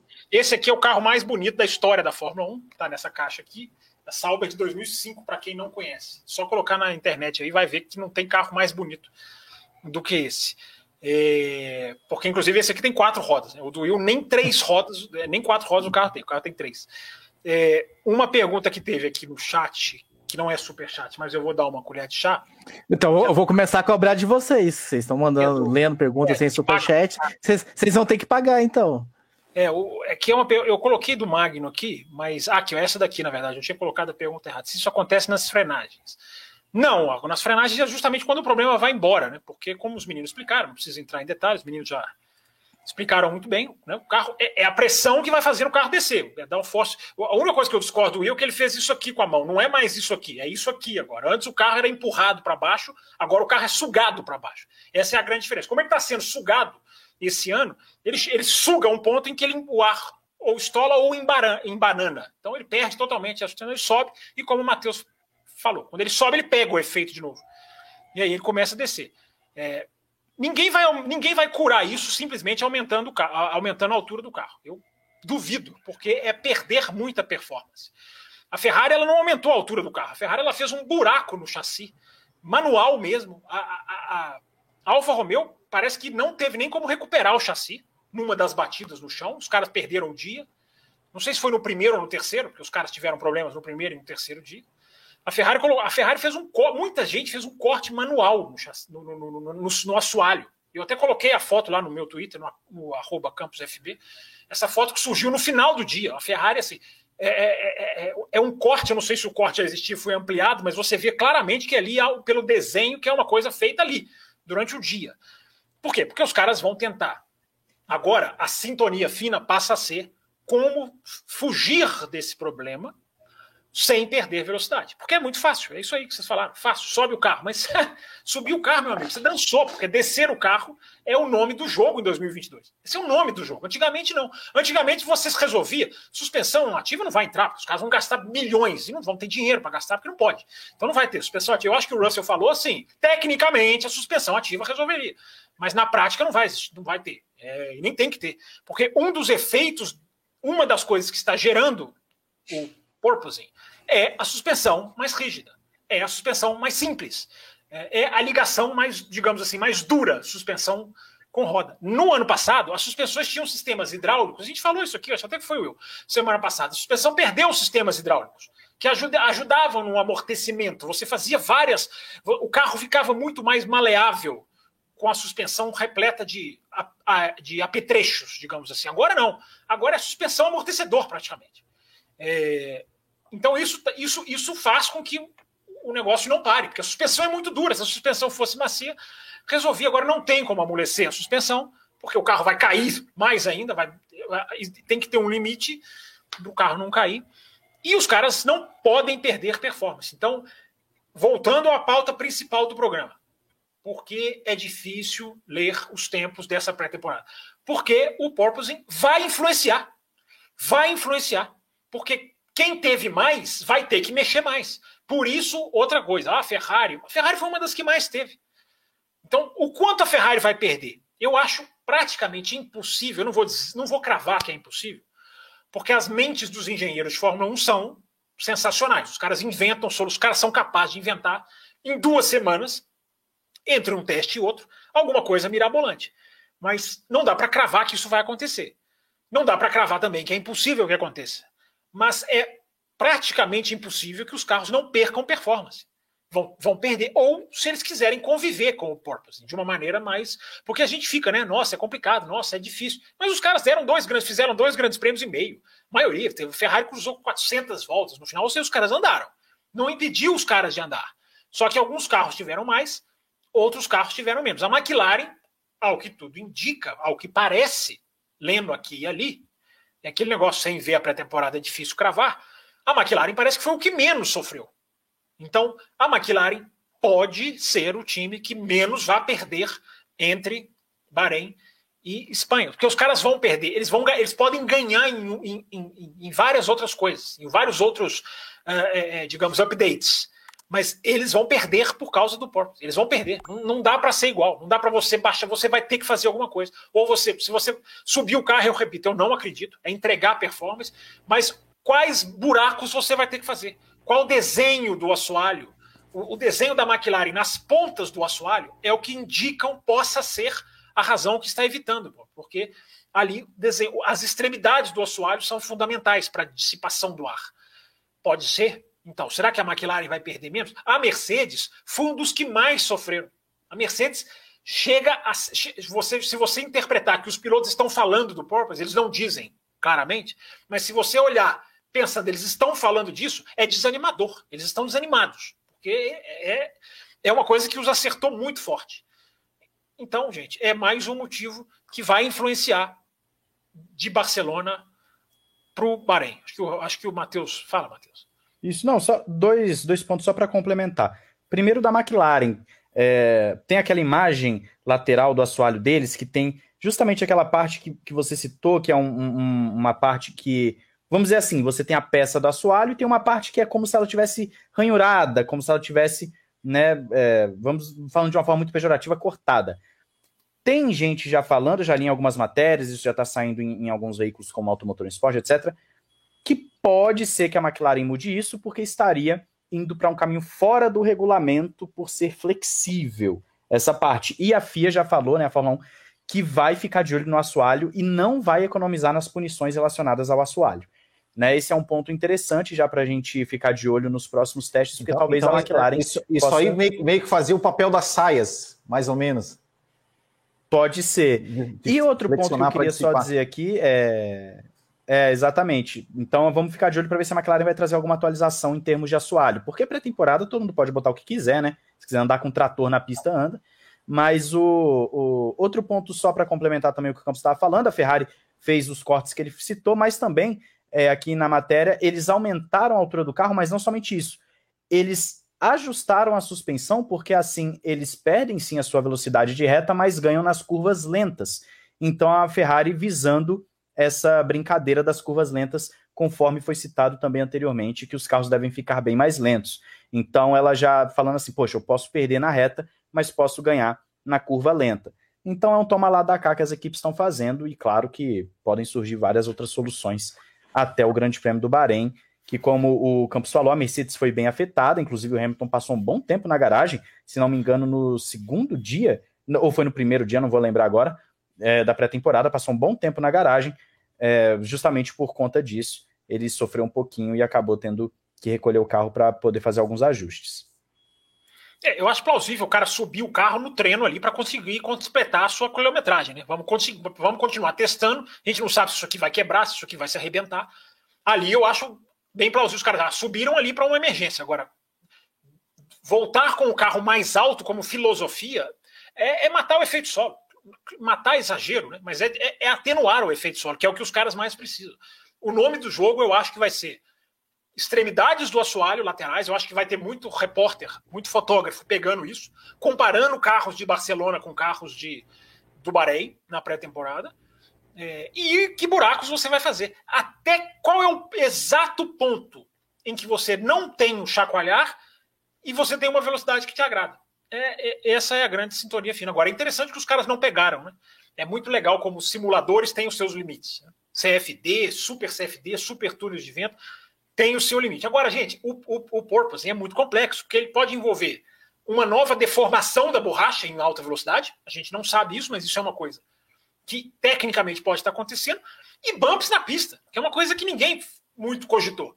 Pode ser. Os bumps na reta em Barcelona podem estar fazendo. Em que ponto que eles começaram? A reta em Barcelona, gente, eu posso falar por experiência própria, porque eu já corri aquela reta a pé, de uma ponta até outra. A reta em Barcelona, deixa eu ver se eu consigo fazer aqui no vídeo. É, ela é assim, ó.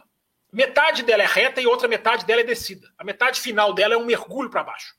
Quem garante que na hora que os caras estão passando nesse mergulho é a hora que o ar não, não, não emboca e faz o carro subir? Isso no Bahrein, que é lisinho como um tapete, os caras não tiverem isso, mas sem resolver o problema. Achar que resolveram o problema e não resolveu. É séria a coisa. Não que seja séria no sentido de preocupante, mas é uma, um ponto de interrogação técnico que está fazendo os caras pensar, certamente. Eu não sei, Campos, se você chegou a dar uma. Se você chegou a ver, o Will, Raposo, no Twitter, mas tem uma imagem que compara a McLaren, a McLaren em 2022 mesmo, em dois momentos distintos dos testes. E em um momento ela está com aquele carro, vamos chamar aqui do reiki baixo, mas no outro momento o carro está com a traseira um pouquinho mais levantada, que já dava para ver até ali um pouquinho mais de luz passando pelo carro. Ou seja, são soluções que as equipes estão buscando e talvez até mesmo aí a McLaren tenha achado alguma coisa.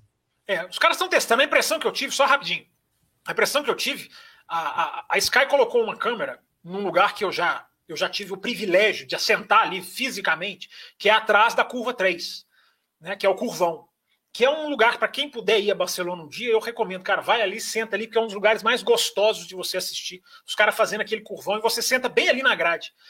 E a, e a Sky ficou com uma câmera ali um tempão. Cara, assim, claro que tem o, a, a, força da gravidade que joga os caras, como a câmera está de fora, né? É, ela, a, força da gravidade atenu, é, amplifica, melhor dizendo, o efeito. Cara, mas você não vê um centímetro entre o carro e o chão. É impressionante. Os caras fazendo a curva 3, a câmera aqui do lado de fora e você fala, você não, você pausando a imagem, você não vê uma linha entre o carro e o chão. Então é impressionante como andar com o carro baixo é, é o nome do jogo. Por isso é feito solo. Né? Você, né? É, é, a parte de baixo segredo. Quanto mais perto, mais rápida a pressão do ar. Os túneis Venturi, que vocês dois já falaram muito. Esse é o nome do jogo. Por isso que ir contra essa filosofia, o, o Purpose te leva contra essa filosofia teoricamente. Então, é, os caras estão coçando a cabeça. Vão resolver? Vão resolver. Agora, o quanto vão perder de performance, nós nunca vamos saber, porque a pista vai ser outra. E quando os caras voltarem para a Espanha, os caras já vão estar ultra desenvolvidos, porque o desenvolvimento vai ser rapidíssimo. É... Então, enfim, nós nunca vamos saber exatamente quanto essas duas semanas vão ser de perda de velocidade. Mas vai haver, eu acho que vai haver. Will Bueno, vocês, já que a gente matou o assunto né, do purposing, ah, você e Fábio Campos fizeram essa comparação, né, sobre as miniaturas de vocês. E eu quero saber as principais diferenças, ah, o Fábio Campos, dois, ah, duas pessoas operando a sala aqui dá problema algumas vezes. Quais são as diferenças mais notáveis, Will Bueno, dos carros de 2021 para 2022? Quais são as diferenças mais notáveis? acho que tudo, tudo é diferente, né? Um carro totalmente diferente. É, eu acho que, que uh, o que a gente mais vê, é, eu acho que o, o, o design dos carros, a, a, linha dos carros de 2022, é, principalmente visto, vendo, vendo, eles de frente, é, são, mais, são bem mais simples, né? Ou seja, parece até um pouco, a Ferrari principalmente, parece, parece um carro dos anos 90, né? com aquele, aquele bico que vai, que vai é, é, baixando. Uh, não tem, né, aquelas, aqueles, aqueles penduricalhos que tinham lá, é, meu Deus, né, nessa é sidepods que chamam apêndices, apêndices, aquelas, aquelas coisas todas. É, obviamente, os, os, pneus, né, os pneus muito, muito maiores. Uh, e eu, eu acho que é tudo, é basicamente tudo, tudo, de, de, de fisicamente tudo. É, de tecnicamente, né, o que a gente espera, o que a gente ainda não conseguiu ver, né, é, porque não, a gente não viu os testes, né, como o Fábio Campos bem falou, é, mas o que, a gente não, o que a gente espera que seja é realmente a capacidade deles andarem é, mais próximos uns dos outros sem é, sofrer com efeito de turbulência, sem é, que, o, que o carro de trás é, tenha instabilidade, que desgaste mais os pneus e que isso faça com que os carros possam andar mais próximos durante a corrida e consequentemente, gerar mais ultrapassagens. É o que a gente espera né, dos carros. Mas agora, fisicamente, são carros totalmente, totalmente diferentes. Tecnicamente também, mas eu acho que a principal, a principal é, mudança que, que, que, a gente quer ver, que foi é, para isso que esse regulamento foi feito, é justamente para que os carros possam andar mais próximos uns dos outros, para que possamos ter é, mais ultrapassagens e, se Deus quiser, tirar o DRS. De todas as diferenças, Matheus Pucci, como o Will frisou, que é tudo diferente, e para você, qual foi a mais notável? Eu tô um pouco surpreso com as diferenças nas entradas de ar ali no site pods. Tem me chamado bastante atenção. São carros completamente diferentes em todos os aspectos. O, se você olha as entradas de ar, você tem equipes como a Ferrari, que são entradas bem pequenas, e você tem uma equipe como a Alfa Romeo, que enfiou uma entrada ali que eu até brinquei no vídeo falando que parece um sorrisão, que é uma entrada gigantesca de ar, uh, as entradas estão divergindo muito, algumas mais quadradas, outras mais triangulares, curvas mais agressivas. São entradas diferentes, o que indica que lá atrás no carro também deve ter alguma coisa diferente. A gente não viu muita imagem da traseira dos carros. Inclusive, em cima ali do side pods, na parte lateral, alguns, alguns carros têm aquelas ranhuras, né, aquelas saídas de ar, que inclusive também, não, eu tô falando muito inclusive, né, que tem também a, a a Alfa Romeo é a que tem a maior de todas, mas a primeira que apresentou foi a Aston Martin. A Mercedes acabou fazendo um teste com essas saídas de ar também. Então, o que mais me chamou a atenção tem sido as entradas e saídas de ar. As entradas, principalmente, os designs são completamente diferentes de uma equipe para outra. É uma coisa que eu não me lembro de ter visto na Fórmula 1 desde que eu acompanho é, sistematicamente ali de 2006 para cá a, a, sempre tinha um design mais, vamos dizer assim, padronizado, algo mais próximo, as equipes faziam algo mais próximo uma da outra. O que nós estamos vendo das entradas de ar é algo completamente diferente, o que indica, claro, que sim, tem muitas diferenças ali para aquela parte traseira do carro, principalmente na, no resfriamento, na passagem de ar, etc. Então é o que tem me chamado a atenção. Quero ver se ao longo do, da temporada assim como o Campos falou, né? Se as equipes vão convergir mais, se elas vão estar mais próximas no desenvolvimento em termos de design, é, se as equipes vão mudar algum, algumas coisas importantes, às vezes mudar um bico, mudar alguma coisa assim, mas no primeiro momento é o que tem me chamado a atenção. Fábio Campos, o que é que só você viu? É, assim, a verdade, diferença mais notável. É, na verdade, né, Raposo, eu, eu, eu, até coloquei isso aqui na pauta e eu coloquei errado, né? É, não é simplesmente diferenças mais notáveis dos carros de 2021 para 2022, no sentido visual. Foi, foi, até um erro meu colocar na pauta. Vocês até poderiam ter me chamado a atenção, mas como vocês não reparam em nada, acho que vocês não repararam. É, o que eu quis dizer é quais diferenças, ou de pilotagem, ou de característica, ou de dinâmica de corrida, que a gente pode ter de 2021 para 2022. Né? Diferenças. É, é eu acho que os carros estão diferentes, mas os carros também têm as partes os caras não podem mexer. Isso é muito, isso é muito positivo. É, os, os a, a, digamos, a, o começo do nariz dos carros está igual. Né? Lá, lá embaixo, no bico, é diferente. Mas basicamente igual, não, não idênticos. Né? Se você olhar o carro de lado, a tampa do motor, aqui tem muita coisa parecida, embora as soluções embaixo do sidepod ou nos sidepods estejam completamente diferentes. Os caras testaram, inclusive, mais de uma configuração em, em, em Barcelona. Né? Tinha lá fotos que a gente viu de, de, de, Red Bull de manhã, Red Bull à tarde, era outro sidepod, era outro um com vários cortes. Inclusive a Mercedes, eu acho que tem um carro com os, os desenhos, entre aspas, mais parecidos com 2021. Se você pega alguma coisa parecida com 2021, que é essa parte aqui para trás do sidepod, indo para indo as rodas, é, é, é, indo para as rodas traseiras, a Mercedes, a Mercedes parece, né? É, e as coisas que a Mercedes faz com o assoalho também lembram, né? As coisas que a Mercedes fazia no carro no carro do ano passado. Mas enfim, são apenas impressões visuais. O que eu acho que é importante é, além de toda essa questão que eu já falei, né, da suspensão, porque eu acho que isso vai mudar muito as corridas. A questão da suspensão vai mudar. Porque você tem carros mais pesados. Alguém perguntou aqui no chat, já falaram do peso dos carros? Estamos falando agora. Os carros ficaram 43 quilos mais pesados, né? Porque ficaram mais rígidos para o crash test mais potente, a gente já falou sobre isso.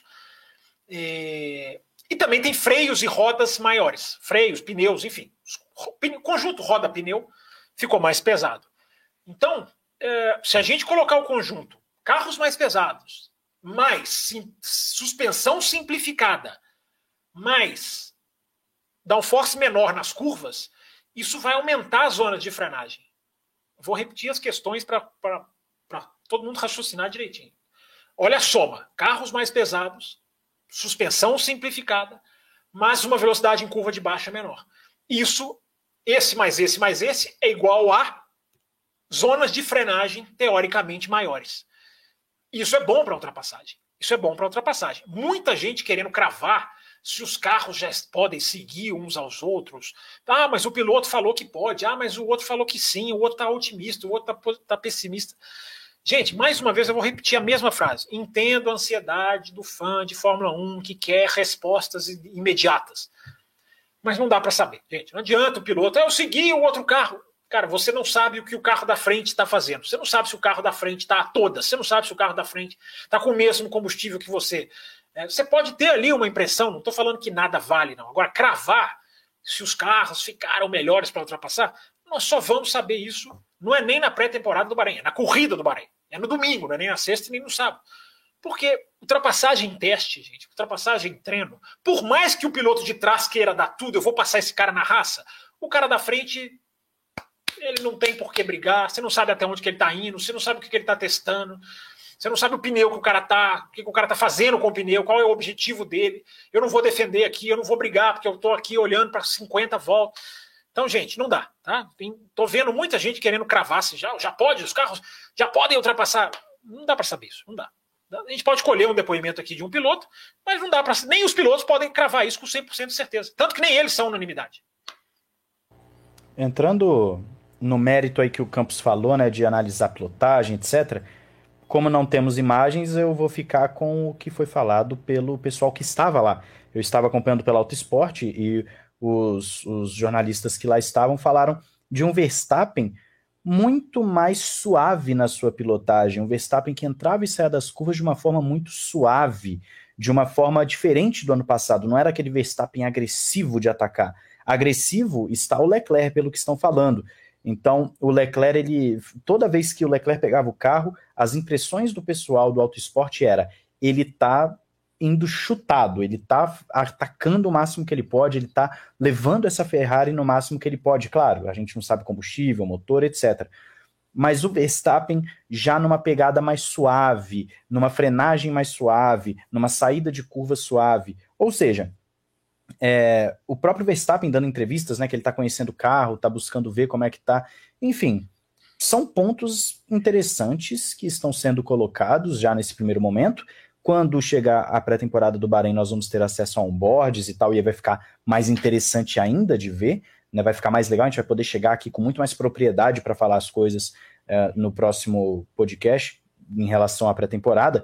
Mas eu achei interessante esse ponto. Eu acredito que vale a pena a gente ficar de olho também em como a tocada dos pilotos vai ser diferente. Porque Se os carros estão ficando mais pesados, e assim como Lando Norris citou, eles não querem que fique parecendo um caminhão nas curvas, isso significa que os pilotos vão ter que se adaptar a isso. Eles vão ter que se adaptar a esse novo estilo. E aí a gente vai ver quem que vai se adaptar melhor.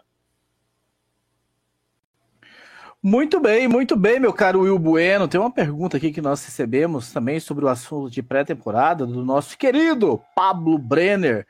Boa noite, prezados diplomatas do esporte motor. Ao acompanhar os testes da última semana, infelizmente apenas por fotos e tempos, me surgiu a seguinte dúvida: Como funciona a regra para que as equipes testarem os carros na pista, hein? Uma equipe como a Ferrari ou a Red Bull que possuem autódromos, eles não podem simplesmente ficar andando com seus carros o quanto bem entender? Por isso existem os dias de testes oficiais? E para que servem os pilotos de teste se eles não pilotam nos dias de testes? Exatamente, não, não pode, né, os, os, os testes, é, igual era antigamente, né, quando os, os, pilotos de testes ficavam aí quilômetros, andavam mais até do que os pilotos titulares, é, não pode mais, é realmente teste mesmo com o carro da temporada de 2022, é, apenas os testes do Bahrein, é, de, é, de Barcelona e do Bahrein. É, eles podem andar nos seus circuitos particulares com carros, se eu não estou enganado, os carros de 2020 ou de 2019, é, é, 2020 ou 2019 que eles, pod que eles podem andar né, é, com, com, com, seus carros. E também tem 100 quilômetros liberados para eles andarem para fazer ali ações de promoção, né, de filmar os carros, fazer, é, enfim, mostrar os patrocinadores, que é o chamado shakedown, né, que o pessoal é, tanto fala. E os pilotos de testes, eles, eles são usados nos simuladores, né? Eles, eles são pilotos, hoje em dia, são pilotos de simuladores. Claro, né? Às vezes, por exemplo, é, o Robert Kubica andou né, com, com, com a Alfa Romeo é, nesses testes. Esses pilotos, eles também andam em, é, em, alguns treinos livres, treinos livres, treinos livres 1 ou treino livre 2, é, durante as temporadas. Mas é, na maioria das vezes, né, o piloto de testes, eles, eles é, pilotam mais os simuladores, né, mas não podem realmente testar os carros da temporada nos seus circuitos particulares. Esse, Esse ano, só lembrando essa questão de piloto de teste, é obrigatório dois treinos durante o ano que as equipes coloquem pilotos é, rookies, né, pilotos é, estreantes, né, e isso vai ser interessante, porque a gente vai ver Ferrari fazendo isso, Mercedes fazendo isso, Red Bull, equipes grandes que não costumam fazer isso, vão ter que fazer. Inclusive, a McLaren já anunciou que vai colocar o Patricia Ward, da Indy, que é muito legal, e estão negociando para colocar o Colton Herta, que nem é da McLaren na Indy, é da, é Andretti, que pode ser um cara também para andar na sexta-feira com, com a McLaren, que é muito, muito legal. A gente vai ver. Eu acho duas sexta-feiras pouco. Eu queria até que fosse mais. Mas, enfim, é tão difícil mudar as coisas na Fórmula 1. O que está acontecendo com as sprints já é uma coisa tão, tão triste que, enfim, esse, esse assunto menor é, é melhor, nem, melhor nem focar muito. Eu queria, eu queria só citar um detalhe. Não sei se vocês lembram de uma história, esse negócio de teste, que em 2014, como o motor da Ferrari era muito fraco uh, por conta da mudança do regulamento, que a Ferrari, por não conseguir fazer teste com o carro de Fórmula 1, ela enfiou esse motor num carro de passeio para poder coletar dados e ficou andando, andando, andando, andando para poder em 2015 melhorar. Não sei se vocês ouviram essa história na época ou se se lembram disso, mas eu lembro de uma história assim, de que a Ferrari botou o motor no carro de passeio para poder coletar dado e aí em 2015 apresentou um motor muito mais confiável e rápido. Então, para ver como a limitação dos testes acaba gerando situações diferentes. Muito bem, eu não, eu não tinha ouvido essa história não, legal saber. Vamos adentrar o nosso último assunto, né? Já adentrar nesse último assunto do programa de hoje, trazendo um superchat que foi recebido lá alguns, alguns minutos atrás, mas enfim, que é o assunto que a gente vai tocar aqui nesse finalzinho de programa, edição 742, o nosso querido José Paulo Neto. Não sei se já falaram, ainda não tínhamos falado, José, mas o que, que acharam da exclusão do GP da Rússia? Será que vai ter alguma exclusão do piloto russo também? Começando a falar sobre esse assunto né, tão delicado que, enfim, explodiu trocadilhos a partes da, do programa da semana passada para o programa dessa semana, meu caro Fábio Campos. Bom, Raposo, vamos lá, vamos entrar nesse assunto, né? É, a gente está vivendo uma, uma época de que a nossa geração não viveu, né? Que é uma tensão, digamos assim, no mundo que só quem é mais velho pegou coisa igual. É, a gente tem hoje uma equipe sem patrocínio. A Haas não tem patrocínio hoje para fazer 2022. Basta ver o carro como ficou. Até muito mais bonito, na minha opinião, sem o vermelho e o, o azul. É, não que o vermelho e o azul não, não, não possam dar, fazer uma combinação bonita, mas no caso da Haas, em termos de beleza, ficou até mais bonito todo branco. Mas é muito triste um carro todo branco nas razões que a Haas é branca. Né? Porque você olhar lá o que o carro ficou, ele praticamente não tem patrocínio. Então, é, essa é a situação de hoje. Porque, independente do, que, do tempo que as coisas acontecerem na Ucrânia, não vai haver, não é assim, foi embora com os tanques, volta tudo ao normal. Não vai ser assim. Não vai ser assim, porque é, eu acho que o, é, é, meio igual a pandemia, né? É, é, é, é, chato falar de uns assuntos que não são prioritariamente Fórmula 1, mas que vão definir a Fórmula 1, né? como aconteceu em 2020, que a gente ficava. Né? O que, vai acontecer, o que, não vai acontecer, não dependia de nada da Fórmula 1, dependia do que, vai, do que, vai caminhar no mundo. Mas, independente do que caminhar no mundo, desde que não seja o mais grave, porque se aconteceu o mais grave, eu tô, eu tô conversando com algumas pessoas e eu tô brincando, né? É, brincando entre aspas, né? Se cair um míssil na Polônia, não tem campeonato mundial de Fórmula 1. Aliás, não tem um monte não, de coisa. Não tem o um mundo. Não tem, não é, tem um monte de coisa. Não tem o um mundo. É, eu não vou assim prever o que, que vai, qual que é o pior cenário. Né? Existem os piores cenários, eu não vou nem chegar até lá. Eu só acho que sim, se cair um míssil na Polônia, não tem campeonato mundial de Fórmula 1. Não tem. Vocês podem ter certeza que não tem. É, então, é, a situação é muito. A situação é. O que a gente tem que analisar é aonde a resposta do mundo vai acertar a Fórmula 1. É, isso é que a gente já está acertando. Né? No momento em que o primeiro tanque cruzou, lá atrás, eu soltei um tweet que era justamente dizendo isso. Né? O que vai acontecer hoje, a Ucrânia é pior, é mais perigosa para a Fórmula 1 do que o vírus. Hoje é, 28 de fevereiro. Amanhã pode não ser. Hoje é. É, é pior do que o vírus, porque pode, pode dilacerar muita coisa. O que é dilacerar muita coisa? A Fórmula 1 pode ficar com os seus desejáveis 18 carros. Porque eu já chego no ponto de dizer que a Fórmula 1 deseja 18 carros. Porque é a ganância. Nem todos, hein? Nem a, todos. É, existe uma ilha de bom senso que eu acho que um dia deveria ser presidente da FIA, chamada Zac Brown. Né? Zac Brown deveria ser um dia presidente da FIA. E o Laurentino Rossi também. Porque tem, tem. É, é, é o, o Lauren Rossi, porque parece que há um contrato já com o Andretti engatilhado de motores. Então eu excluo ele do bom senso, porque eu acho que ele já está defendendo o lado dele. Mas o, Ros, o Zac Brown não. O Ross não. O Zac. O Zac Brown é uma ilha de bom senso. É a, a clarividência, eu coloquei no meu tweet a matéria em que ele fala: né, ser contra Andretti é ter visão curta. Eu acho até que ele pegou leve nas palavras. Né? Nós queremos crescer nos. Ele pergunta: nós queremos crescer nos Estados Unidos ou não? E aí eu, aí eu pergunto, né? Porque os caras vão lá e fazem Drive to Survive, explodem nos Estados Unidos e não querem entrar nos Estados Unidos. Não querem.